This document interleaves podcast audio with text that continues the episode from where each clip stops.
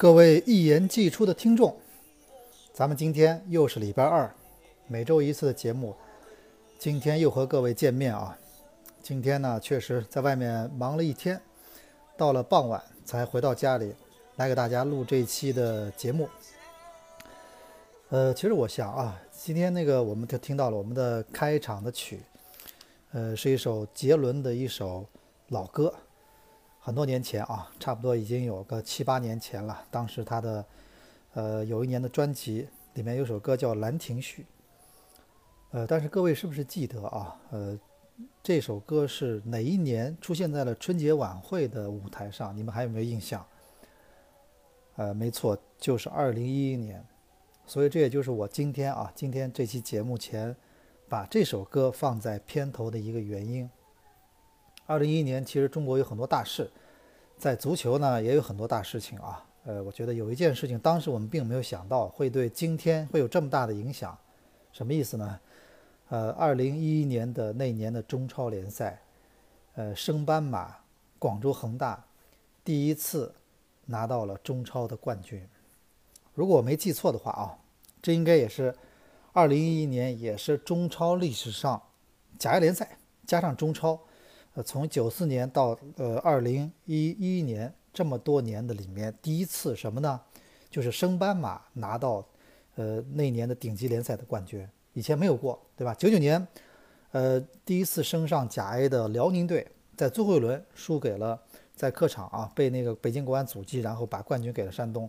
否则，辽宁就成为了中国历史上足球史上第一支，就是当年升级、当年夺冠的球队。但是辽宁没有做到。二零一一年，恒大成为了中国第一支夺得中超冠军的升班马。但是我们那年并没有想到什么呢？呃，从那年过去到今年二零一七年，这么多年过去了，恒大刚刚在上个周末拿到了他的第七个中超冠军。也就是说啊。咱们今天的片头曲是《兰亭序》，呃，二零一一年的春节晚会我印象特别深啊，当时是周杰伦和我的这个当时的那个这个呃偶像啊，这个林志玲一起，周杰伦唱，林志玲演，然后表演那首《兰亭序》。二零一一年春节，然后我们所有的球迷啊，在那个春节之后，然后三月份联赛就开始了，然后就开始了恒大的王朝，一直到今天。至少到今天为止，他没有丢失一个联赛冠军，所以我觉得这件事情啊是非常有意思的。说来也巧，当时呢，恒大呢当年的第一第一个中超赛季的话，呃，第一场比赛是对谁呢？呃，是对大连实德。我之所以印象比较深，是因为那场比赛正好我去了广州，呃，当时也是啊，去了广州去看这场比赛，呃，所以有时候觉得中国这个啊，这个。有时候时间真是一个很奇妙的东西，时间能让很多东西发生一个我们说沧海桑田，真的是这种感觉。呃，那场比赛啊，在那个大连，在那个八天河体育场，然后当时广呃恒大队最终是一比零呃战胜了大连，然后进的一个球是谁呢？是那个克莱奥，呃，是恒大当时最早的时候用的一个好外援克莱奥。后来呢，也是后来去了别的地方啊，但是那年他的表现非常好，一个中锋克莱奥，巴西的白人。然后呢，那场球我比赛前啊，在在那场里面，因为打大连实德嘛，当时实德老板是徐明，在比赛场里，你看啊，呃，徐明当时也是很风光，然后他当时到了现场，在内场也是引起了很多呃那个摄影镜头的关注。然后看台上谁呢？是许家印，许老板。你看过去了七年，这两个人的命运啊。已经发生了完全，这过去七年里，他们经过了很多命运的一种天翻地覆的变化。呃，六年后的今天，许家印已经成为了中国的首富。在上个月刚刚的那个，因为他的股票的恒大的股票啊，巨大的升值，许家印成为了中国的首富。然后徐明呢，经历了很多事情，我们都知道。然后已经在前两年已经去世了，一个七零后的中超老板已经去世了。所以真的有时候觉得足球啊，我们在看足球，我们并不光是在仅仅看足球。他呢，因为对于一个球迷来说呢，他的足球，包括我们是足球的，也算是个媒体人，我们的很多足球的记忆和和你对于年份的记忆，它是重叠的。你比如说到九五年，可能对于别人来说，对我来说，可能就是比如说你那个上海申花队夺冠，二零零零一年是那个是世江赛出现，然后二零零八年是北京奥运会。然后，二零一四年可能脑子里就是世界杯，然后明年对我们来说可能就是世界杯概念。我们觉得二零一八年哦就是世界杯，对吗？呃，所以今天啊，我这期节目想跟大家从这儿一作为开头，你看啊，过去了这么六七年，呃，中超的王者依然是呃恒大，从二零一一到二零一二到一三一四一五一六，今年是第七年第七个赛季，然后第七个冠军。然后我们还包括了，其中还有两个亚冠的冠军，对吧？所以我们就想啊，今天想聊聊，结合这个，在上周末，呃，大基基本上已经全部谜底揭晓的很多中超的一些一些大的一些悬念，我们和大家稍微聊一聊啊。然后你看，首先你看冠军广州恒大在主场五比一横扫贵州，啊，然后那个拿到了冠军。然后这是这是那个广州恒大啊。然后我们再看到什么呢？在那个。呃，在这个最佳射手的方面，我也是跟之前就跟大家聊过了。最佳射手虽然说现在联赛还有两轮，但是因为那个，呃，咱们说扎哈维吧，就是富力的扎哈维，他现在比这个第二名的高拉特要多六个球。而广州恒大最后两场的对手是分别是华夏幸福和这个华夏幸福加上我们说这个天津权健，所以这两个球队都要打亚，都要争夺亚冠资格的，所以也未必会给。广州恒大去刷数据，所以啊，那个我们感觉两场比赛，啊，包括扎哈维现在还会继续进球嘛，也不一定会刹车，所以我觉得扎哈维被高拉特反超的可能性确实不大了。基本上今年最佳射手就是扎哈维，然后，那么降级的球队都已经产生了啊，在上个周末啪啪这两天都产生了，然后一个辽宁，一个延边，今年一直一直在后面，在那儿就是很，尤其延边今年一直是很痛苦在垫底。然后到最后呢，在在那个呃泰达忽然就是那个开始加速的时候，大踏步往前冲的时候，延边还是遇到一些困难，没有没有抢分成功，所以还是最终降入中甲。辽宁呢是真的今年把自己作死了啊，在经过了史无前例的七连败之后，应该是七场连败，在今年七八月份啊，连输七场球，最终呃也只能那个呃很遗憾的。告别了中超啊，那个确实今年辽宁队，你说投入吧也不算最少，但是呢，确实今年呢这个中间的这个七连败太恐怖了，包括到最后啊也是没有一个，呃，去在最后生死生死时刻没有一个大反扑的这个势势头，所以最终是降入中降入了中甲。然后我们现在说到什么呢？这联赛几个悬念还有什么呢？你包括亚冠，其实亚冠之前我想谈什么？就中超先生。呃，中超最佳教练呢，今年也是很激烈。我估计将来的评奖会比较激烈。为什么呢？因为，呃，因为斯科拉里和这个博阿斯，中超的第二、第一二名球队，那都因为那个被中国足协停赛的场次比较多，所以他就失去了这个评选的资格。也就是说，这种情况下，也就只有第三名的佩莱格里尼，或者第四名的卡纳瓦罗，或者第五名的马加特这些教练有可能拿到。啊，但是我们觉得啊，因为有一年呢，我记得是给了曼塞诺，因为他是联赛的第二名。那都已经让人觉得有点儿，呃，有点儿牵强了。但那年确实曼森诺带的不错，但是第二名呢，你还能理解，还能说得过去。但是如果你把这个，呃，联赛最佳教练后来给了第三、第四了什么的，这个总觉得有点怪怪的啊。当然我们现在就不管他了，中国足协自己去自自己去评这个奖去。呃，但是我们看到什么呢？啊，就是就在昨天，应该是在今天凌晨吧。呃，我们知道国际非法。国际足联已经在今天凌晨做了一个二零一二级一七赛季的一个大的颁奖，这个颁奖啊，很多球迷也今天也是熬夜看了，我觉得特别有意思。C 罗呢毫无悬念的成为了又一年的世界足球先生，而且这次他们的评奖呢跟以前不一样，什么？他们全部的一个就是一个主题关键词是什么呢？The best。以前嘛还是一个是 the the play of the year 什么这类似这种话，今年人家很干脆就是 best。这个这个昨天这个我看那个这个会场里面所有的大的 logo 什么就是四个字 best，他就告诉你就是最好的 C 罗而且 C 罗今年得票据说是创了个历史新高，百分之四十几，好像是吧？啊，那今因为他这个欧冠冠军确实他的表现非常好，而且葡萄牙国家队也不错，C 罗。然后呢，梅西还是他们两个现，而且经过这次今年之后呢，梅西和 C 罗就正式的打了个平手，就是你是五个，我也是五个，两个人各拿了五个金球奖，就是世界最佳球员的这个奖杯。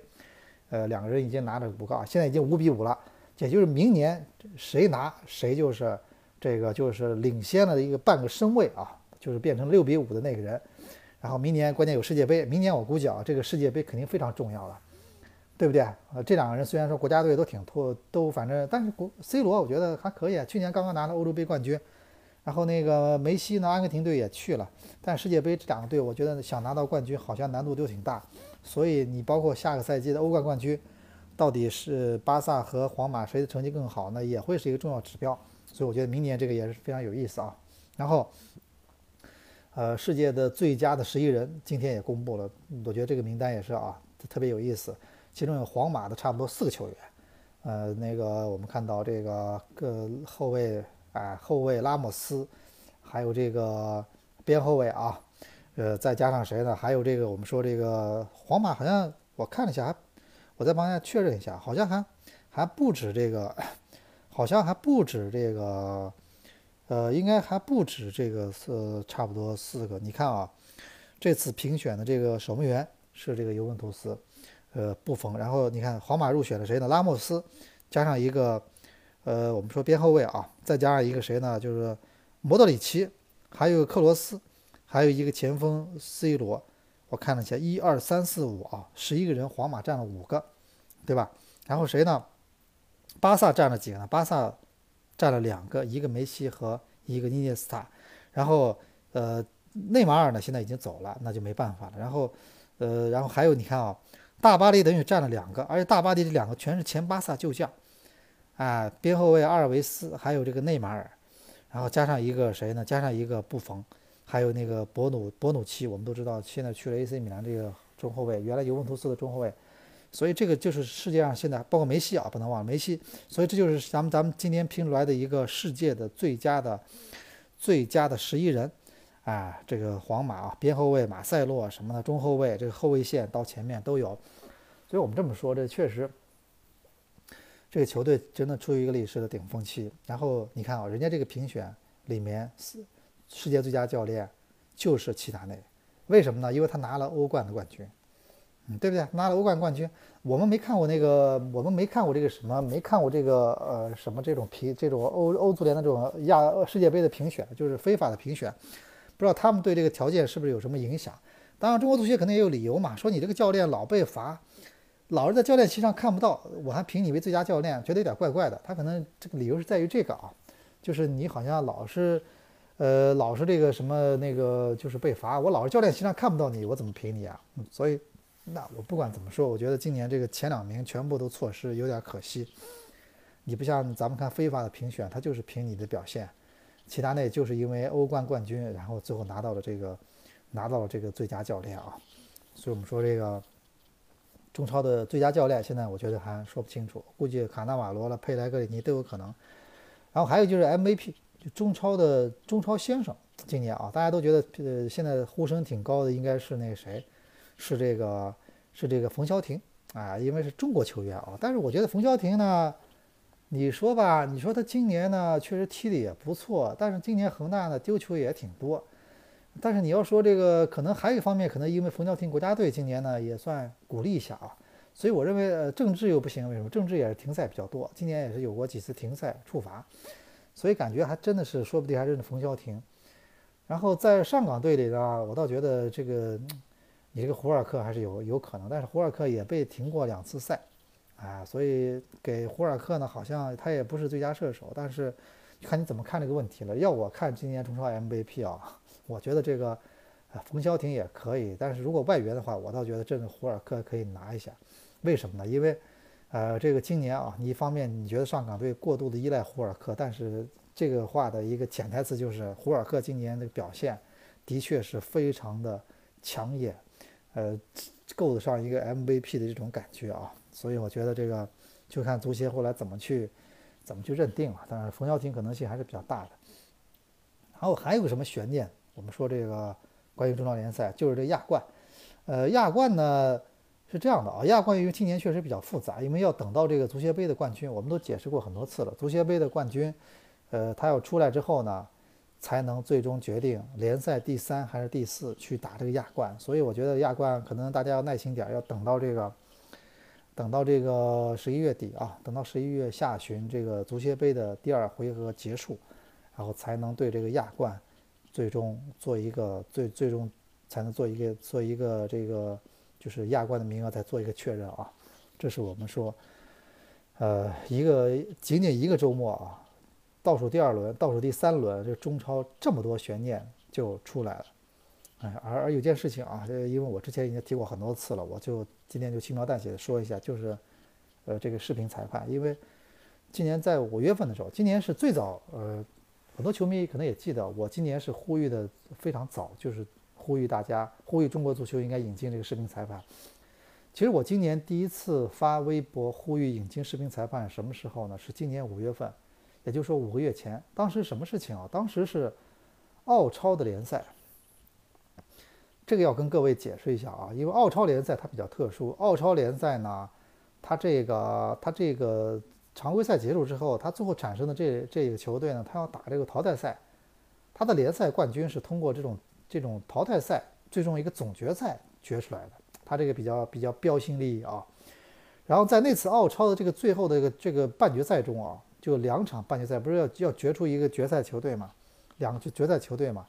他在这个半决赛中呢，就就第一次使用了视频裁判，而且当时那两场比赛那进球什么的，全部都是跟视频裁判的这个这个有关，它的作用有关。就是他对这个这个比赛的结果都产生了直接的影响，所以当时我就发现这个东西是一个是个好东西。你不管怎么说，它可以避免足球里面的重大误判，它可以避免什么呢？把所有压力放在裁判身上，这是第一。第二，避免了什么呢？避免裁判真的是被一种看不见的力量所操控，而没有一种制约。现在视频裁判就像那天我们看到那个小黑屋的那一身。不管那个当时那个判罚，那个你说那个判罚在八十多分钟本来就是一一脚绝杀了，但是视频裁判这时候那那两句啊，就是我们看到就是 offside no go 这两句，我觉得很字正腔圆的这两句，通过耳机传到主裁判的这个耳朵里面，立刻就更改了这个比赛的结果。本来的应该应该获胜的球队就只能打拿到一分。你想想看这个，你想操纵比赛现在难度多大？对吧？主裁判你得搞定，然后视频裁判你得搞定，而且关键视频裁判为什么呢？大家都要吃饭呀。视频裁判是什么呢？你说白了你是视频裁判，其实你就是一个，你就是看看看录像的。这个录像呢，这个旁边有个镜头会全程监控你的，你懂我意思了吧？咱们看到那天呢，第一时间就出来那个，就是那个裁判那个视频裁判工作间那个画面，你们还记得吗？就第一时间就出来了，为什么呢？就是这这也在监督你，就说在这个时候你做出什么反应。你是不是少？因为如果说你作为一个一个退役的国际裁判，因为我们知道，视频裁判呢往往是由退役的国际裁判所担任的。你作为一个退役的裁判，你连你通过录像连这么明确的犯那个越位你都看不出来的话，那么你就人家就必须怀疑你是不是有别的一些目的，对吧？所以我觉得这就是说白了还是个监督机制。其实我今天想跟大家说一件什么事儿啊，就是咱们说这个呃。哎，喝口水啊！所以我们说这是呃监督，我倒今天觉得今天特别想跟大家聊聊这个监督这两个字，就是我们一直说啊，呃，这个任何的事情都需要监督，因为呃没有监督的话，完全靠一个人的自觉去达到一种他的一种呃，就是一种我们觉得一种呃，他可以完全呃公平的去做很多事情，我觉得是非常难的。其实所有东西我们都知道，我们都知道一句话叫把权力关在笼子里。包括呃足球也是一样，社会上很多事情都是这样。我觉得监督是非常重要的。你像视频裁判，他现在最大的作用什么呢？他第一是帮助主裁判，第二是监督。但是我们要想想，我们在中国足球，在中国足球这个大泥潭里，我经常想一件事情啊，我说这个事情其实这个中国足球这里面，到底多少事情是处于人们的监督之下的？你知道吧？我现在我我因为作为我知道一些情况的圈内人，我只能给你们点到为止了，我不能再往深了说了，因为我觉得现在虽然说我们几年前我们搞了一次反赌扫黑，但是我可以很负责的告诉大家，我觉得现在中国足球里面的这种暗流涌动，各种各样的事情，让人瞠目结舌的事情，让人觉得都都拎出来，可能都都真的是非常严重的事情。到底有谁在监督他们？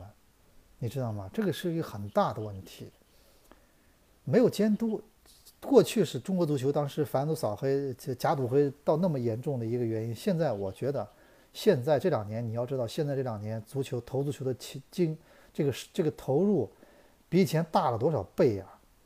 你要知道，二零零三年当时所谓的末代甲 A，而且包括那次二零零四零五那几年，当时我们在在在这个在这个反赌扫黑的时候，当时一年一个球队的投入也就是几千万，也就是过个亿，差不多一个多亿就差不多了。现在全都是。七八个亿，有时候十几个亿，有时候二十个亿，这个里面谁来监督？你懂我意思了吧？谁来监督这些钱？里面没有什么黑幕，谁来监督这些比赛背后没有什么事情？没有监督，对吧？我们总是说啊，你只要不要干太过分就行了。你什么叫什么叫太过分？就说你意思还是相信人的自觉性吗？你还是相信人的这些东西吗？我觉得要打一个很大的问号。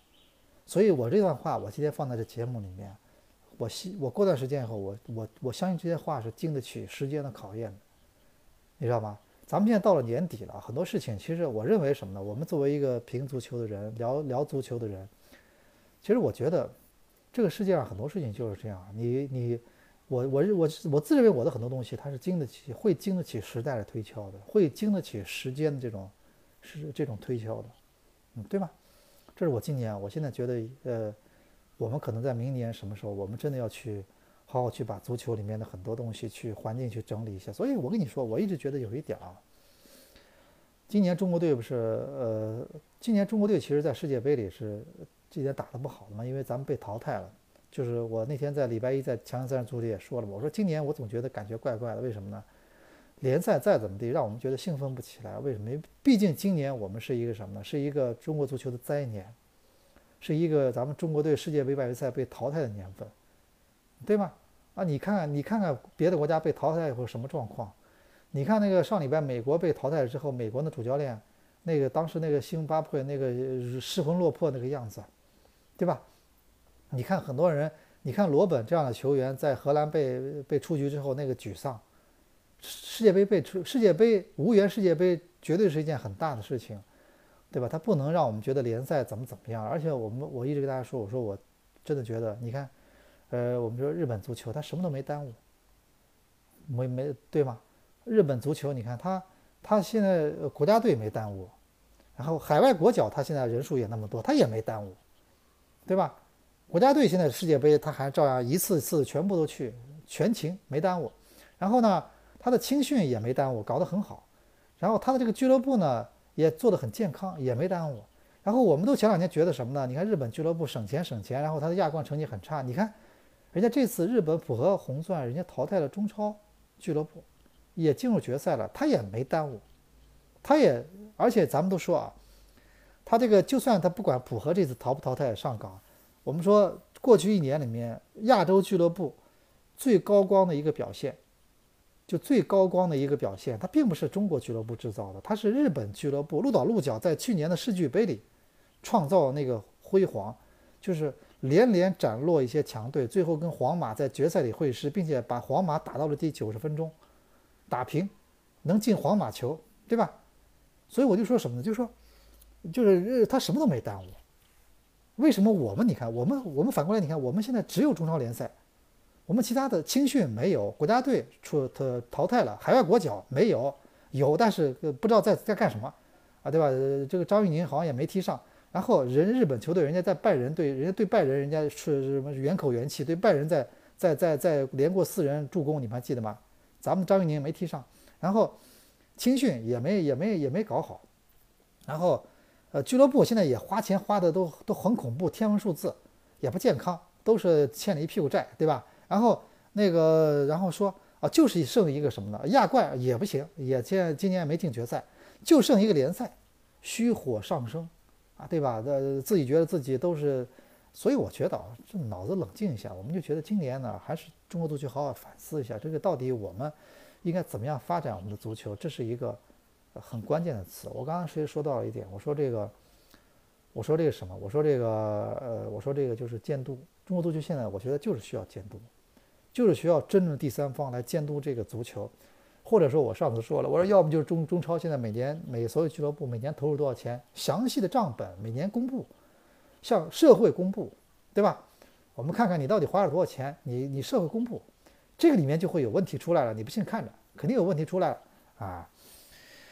然后说到这个今年第七个广州恒大的冠军啊，我们我们必须佩服一点，就是许老板。许老板呢，我们只能说他他其实这两年他也没有说，他这两年其实他并没有在这个呃，你看他这两年其实没有买什么。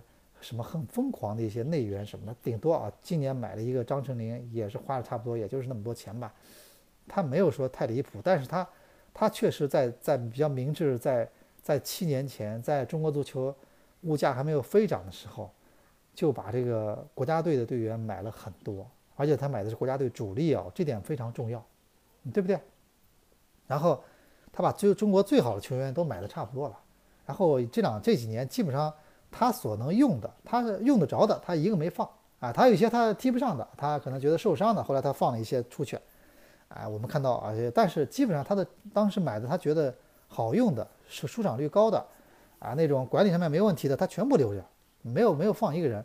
所以我说为什么他七年能夺冠？首先他阵容相对稳定，他没有，而且他的资本方啊，他的投资方没有出现大的问题。很多球队是一开始烧钱，后来老板没钱了，然后就就就卖球员就就结束了。他呢这么多年，许家印越做越大，现在都已经中超的首富了。而且我就只能说一点，就是我觉得许老板他有一点，他确实是比较，他当时比较有眼光，什么就是就像咱们咱们有时候买东西一样。当年我知道许老板其实第一年搞足球的时候呢，他其实有有那么很多人给了他一个名单。对吧？有些人看名单是从后往前看，啊，觉得哦，他当然给的名单里面肯定有什么郑智了，有郜林了，有这些球员，孙祥了什么，这都是国家队当时的主力。那有些人可能从往后，呃，当然李章洙可能有些教练可能觉得，哎，这么多大牌来了，我怎么办？可能有时候会推荐他买一些性价比的球员，但是但是不，当时许老板全部都买这个国家队的主力球员，他是看着国家队比赛，然后然后一然后了解就买就盯着主力买。甚至我们是不是很多球迷记得，二零一一年年初，当时，当时那个恒大一度想买这个呃那个杜威嘛，然后就在二零一一年的年初，你还记得吗？当时杜威那个就是在那两那那那两年的时候，杜威当时还去那什么啊？就二零一零年，二零一零年因为是恒大在中甲的第一年，我想起来了，二零一零年是恒大在中甲第一年，二然后打了一年中甲，二零一一年冲上了中超，二零一零年年初。中国队，中国国家队刚刚在日本打了一场对韩国的比赛，很漂亮。那次杜威还在申花队，当时杜威是谁呢？杜威还有郜林，然后许家印就盯着国家队的主力球员，就这几个球员，就买这几个。郜林呢买成了，杜威没买成。杜威不是差点买成了，后来被杭州绿城买走了嘛，对不对？就全部买主力。其实当时很多人也说了，你你没必要买那么多国脚，对吧？呃，差不多就可以了。他不，他就买好的。而且他们告诉我一件小事，当时那个一个一个队里面一个领队告诉我的。邱明现在在上海大学，呃，当时在恒大，最早在恒大辅佐李章洙，后来离开恒大去那个上海大学。邱明告诉我说，当时许老板买球队大巴，别人跟他说，一开始说，比如说了个两百万的，他说不行，要买三百万的，懂我意思了吧？就说就是他觉得啊，这个你干嘛要买就买最好的，他就他有个想法，就是要买就买最好的，这个是当时他他的想法，现在看来他他是非常明智的。对，现在问题是什么呢？你现在去市场上，你现在拿个一个多亿，你都买不到最好的，你买不到最好的，对吧？你最好的都在各个队里面都是大腿一样都抱着呢，人家不放，你买不到最好。当时你只要有钱，你是有有些球队是没钱的，像申花当时一半钱来自于卖人的，对吧？每年的钱就是自己弄一点过来，然后卖卖卖几个球员，然后坑一点，然后就这么混过一年了。所以别人来买肯定卖了，对吧？那年买的是那个杜威，买的是那个就是郜林嘛。然后郜林当时就就后来各也是采访的时候也说，当时许家印跟他谈的时候，他们当时其实不想去的，他们当时是现役国脚，郑智、孙祥、郜林，然后去一个中甲球队，你不要搞错，从中超的夺冠球队一直到中甲的中甲的球队，那你说他们肯定要想想清楚，我到底这个老板是不是忽悠我？我我把我卖到中甲球队去，万一我升不上来怎么办？对吧？郜林后来一直跟我说，那年打中甲真的是让人觉得很辛苦的，很多比赛中甲你知道比赛条件很艰苦的，很多都包括有些比赛场地特别差，有些时候比赛是在大学里面，他们都是从中超打过欧冠的，当时这孙祥打过欧冠的。忽然一下面对这种，心里面其实有落差的，熬了一年，到了一二年上来了，然后到了一一年上来开始夺冠军，回到中超，然后一下就心就就回到了这种中超，然后开始拿冠军拿到现在，对吧？所以就像我觉得有时候买东西是这样，我其实觉得啊，今天听我节目的各位，我也给你们建议，就是说有时候大家买东西的时候呢，当然我们不是说大家要盲目消费，但是有时候你买一个东西的时候。你不能完全考虑它的价格，你懂我意思了吧？就像我我我我我我，比如我以前炒股票啊，我前以前我跟谢辉在一起，我们俩经常聊股票。其实前两年我们说，呃，茅贵州茅台，其实前两年有段时间贵州茅台是跌的，但是它当时仍然很长时间内它是中国最贵的股票，而且贵州茅台这个股票真的是，它是真的是一个比较比较特殊的一个题材，它有独特的稀缺性，因为贵州茅台嘛。第二个，你看那个它的这个每股资产的这个。这个真的是跟别的股票很多是不一样的。然后贵州茅台啊，你看当时，但是很多人当时为什么呃不敢买这股票呢？你想想看，现在贵州茅台上礼拜我看了，昨天昨前两天我看五百八，五百八，当时最最贵，当时到过呃之前便宜的时候两百多也有，两百多什么，现在翻到五百八。不管最近你看，只大盘其实没涨多少，三千多点嘛，三千三百点，但是这股票翻了一倍多。为什么当时很多人不买？觉得太贵啊！这股票一手，我们知道这个一手都买不起啊，你知道吗？这股票一百股，你想一百股就是五，就是现在就五万八。那五万八你买国别的股票，什么五块多的股票你可以买很多。你五块多的股票，你看你你买你买一千股，你才花多少钱？但是你看啊，这贵州茅台这一百股，一百股你知道吧？一百股就是五万八，对吧？你一千股。一千股多少？你看一千股就是五十万就夯出去了，五十多万就夯出去了，对吧？所以就说它它会让很多人觉得贵，但你看现在证明贵好吧？贵挺好，它它毕竟它质量高，对吧？很多东西就是这样。你比如很多人买房子，当时我给我给大家这么说啊，二零零一年的时候，呃，九九年当时我最早在上海买房的时候是九九年，挺早的吧？当时买房子的时候，我给我可以可以大家这么说，九九年两千年的时候。当时上海新装的房子，有的房子是三五千、三千多，你知道吗？但是当时你如果是买在市中心，当时静安区都有房子卖五六千的，就说其实现在看来这个差的真的不多的。当时你看，也就是新庄、闵行很多很偏的地方也有这个是三三千多什么的房子。如果当时很多人一咬牙，我就稍微多花点儿。我我不要买那最便宜的，我稍微咬咬牙，我多花稍微多花一点嘛，买在什么市中心，买在静安区。当然静安区啊，零二年那个北京路那开一个叫国际丽都城，外外地的球迷不知道，我给大家介绍，就是上海最市中心静安区一个就靠近南京路的地方，一个国际丽都城那房子最早开出来就是六七千七八千，就差不多不到一万块左右一平方，呃，里面有回搬的，很多拆迁的回搬的就不到七千块。还有里面房子就是一万，差不多一万。现在多少？现在翻了十倍，对不对？而且它地段好，你的生活质量不一样呀。你出门你走走两步就南京路，这能一样吗？对不对？而且这个地段永远是，永远是呃市中心，永远是稀缺的嘛。咱们国外，咱们中国不像国外嘛。国外很多美国很多城市，这个都变成市中心，变成空城了，全是什么什么什么他什么人在住。中国不一样，上海这种地方，你你你你你现在觉得？市中心其实还是，我觉得还是毕竟方便嘛，对吧？